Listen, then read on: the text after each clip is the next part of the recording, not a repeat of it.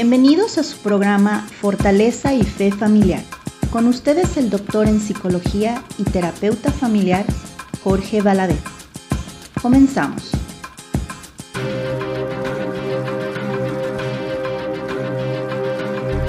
Bueno, estamos nuevamente aquí de regreso, hablando sobre la temática del apego. Bueno, estamos hablando de los tipos de apego. Dijimos que hay un apego seguro, un apego ansioso y un apego evitativo. Scarlett, ¿cómo es posible modificar estos estilos de apego? ¿Cómo los podemos modificar? Mira, eh, cuando, la, cuando al principio empezaron a descubrir estas cuestiones, decían que no, que era completamente estable y que ya no se podía modificar, pero ahora han hecho investigaciones con niños desde chiquititos, desde meses hasta su vida adulta, y se han dado cuenta que es posible modificarlo, y hay muchas cosas que pueden modificarlo. Una, y creo que es una de las más sencillas, las interacciones que tienes. Entonces, por ejemplo, tus amigos, no si te relacionas con amigos seguros, y entonces empiezan como a, mm, como a mm, no a juzgar, pero a preguntar, pues, ¿por qué reaccionas así? Entonces tú te das cuenta que no es completamente normal, ¿no? Entonces desde chiquitos, tus interacciones con tus amigos, con tu familia, con tu pareja, todas estas cuestiones pueden modificarlas y sobre todo en terapia, ¿no? Con un consejero, con un, con un, con un consejero con licencia o con un psicólogo, pues existe la posibilidad de crear nuevas estrategias de afrontamiento y nuevas maneras de comunicarte en esta cuestión con la pareja. Entonces, sí es, es completamente eh, moldeable, si le podemos decir así, y puedes aprender, ¿no? O sea, el ser humano es como una esponjita, siempre estamos aprendiendo nuevas cosas y si podemos dejar de fumar o dejar de fumar o dejar de hacer cosas o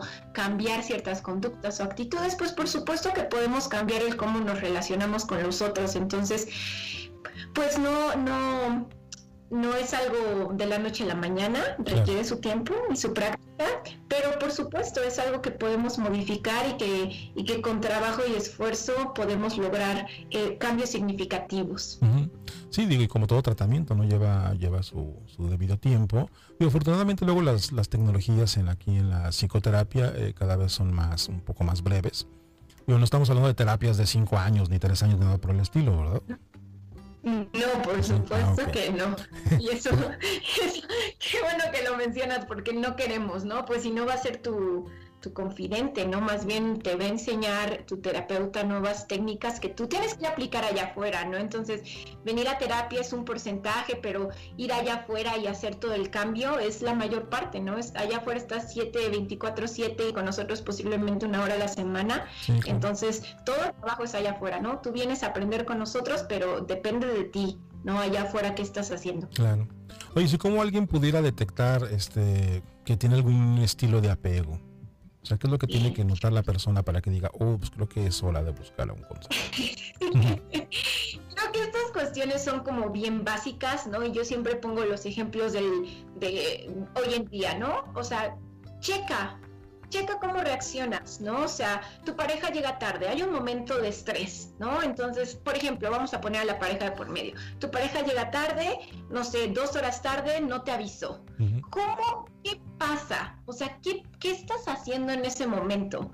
¿Te preocupas por si estará bien? ¿Te preocupas por si estará con alguien más?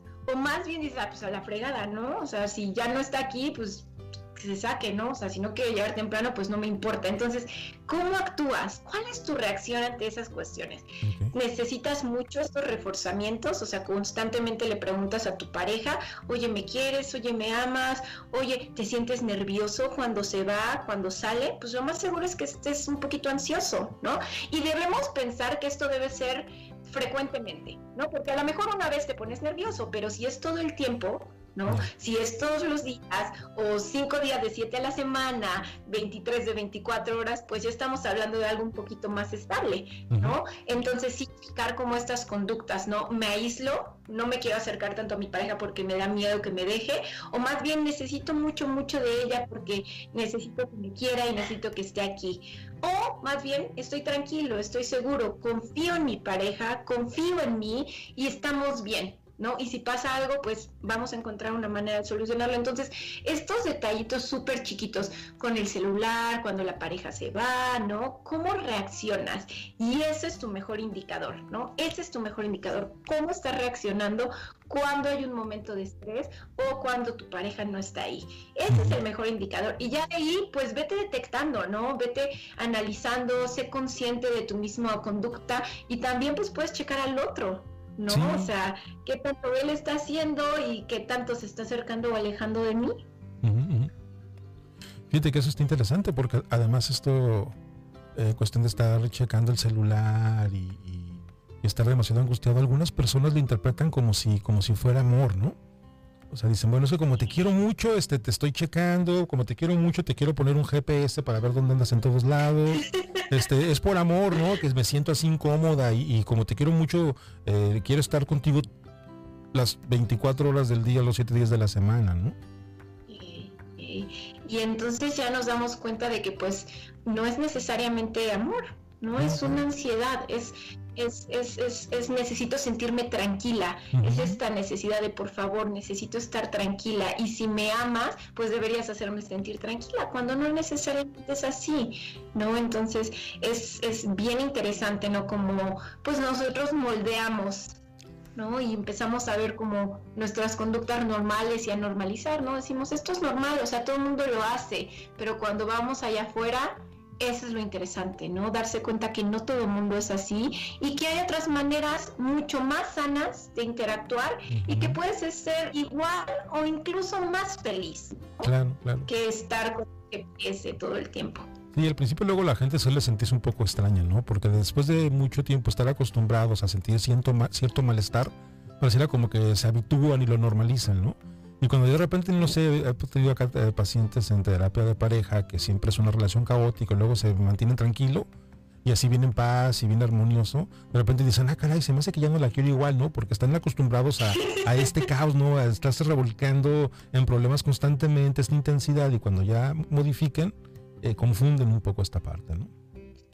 Y, no es no es la falta de amor, sino es un amor más sano. Claro. Es una es una relación más sana. Y eso es lo padre, ¿no? Ver como hey, si estás allá en casa y de verdad sientes que peleas mucho, sientes que hay mucho conflicto en tu hogar, que no te puedes entender con tu marido o con tu esposa, de verdad acércate, no, no tengas miedo. O sea, nosotros estamos acá para ayudarte, nosotros estamos acá para facilitar tu vida y para que puedas encontrar la manera de ser más feliz con tu pareja, ¿no? Aquí estamos para ello. Entonces, si estás en Fresno, pues contacta a Jorge, llámale y tenemos por ahí algo, otros compañeros que pues están ahí para ayudarte. O sea, no te vamos a decir divórciate, no te vamos a decir quédate, pero vamos a encontrar nuevas maneras de que tu relación sea mucho más sana y que tú puedas ser más feliz. Sí, por supuesto, es importante, ¿no? O sea, ir con un especialista en salud mental no significa que, que tiene que seguir las indicaciones de lo que uno dice.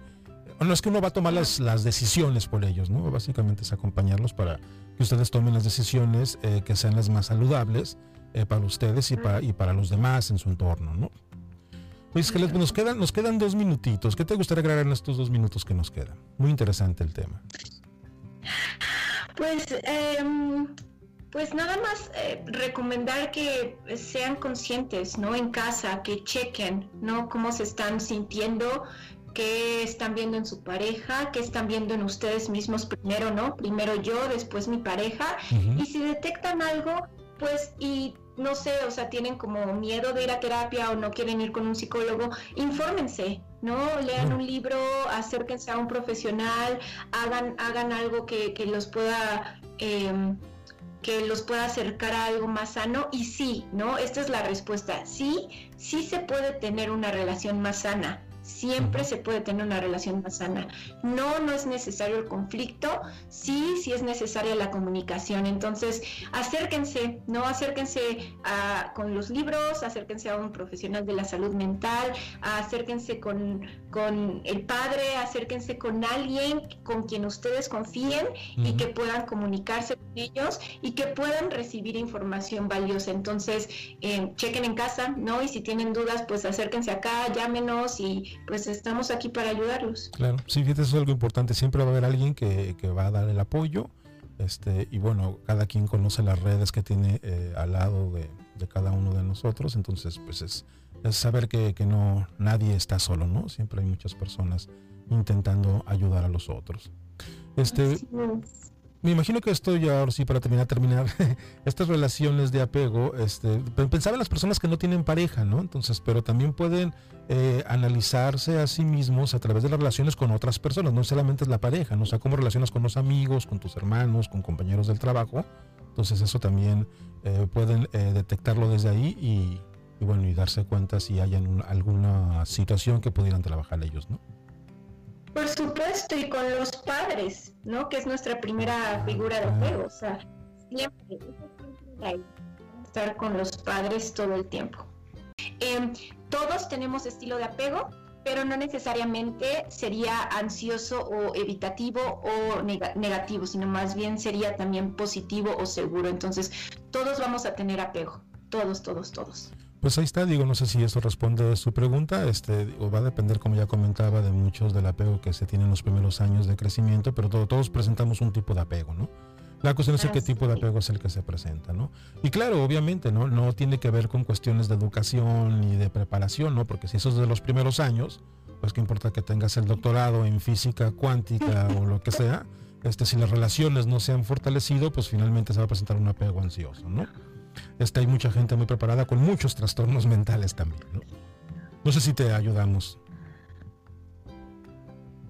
esperemos que sí. Oye, Scarlett, pues muchísimas gracias nuevamente. Este es un placer haberte tenido aquí con nosotros. Eh, espero en un futuro podernos, podernos contactar nuevamente.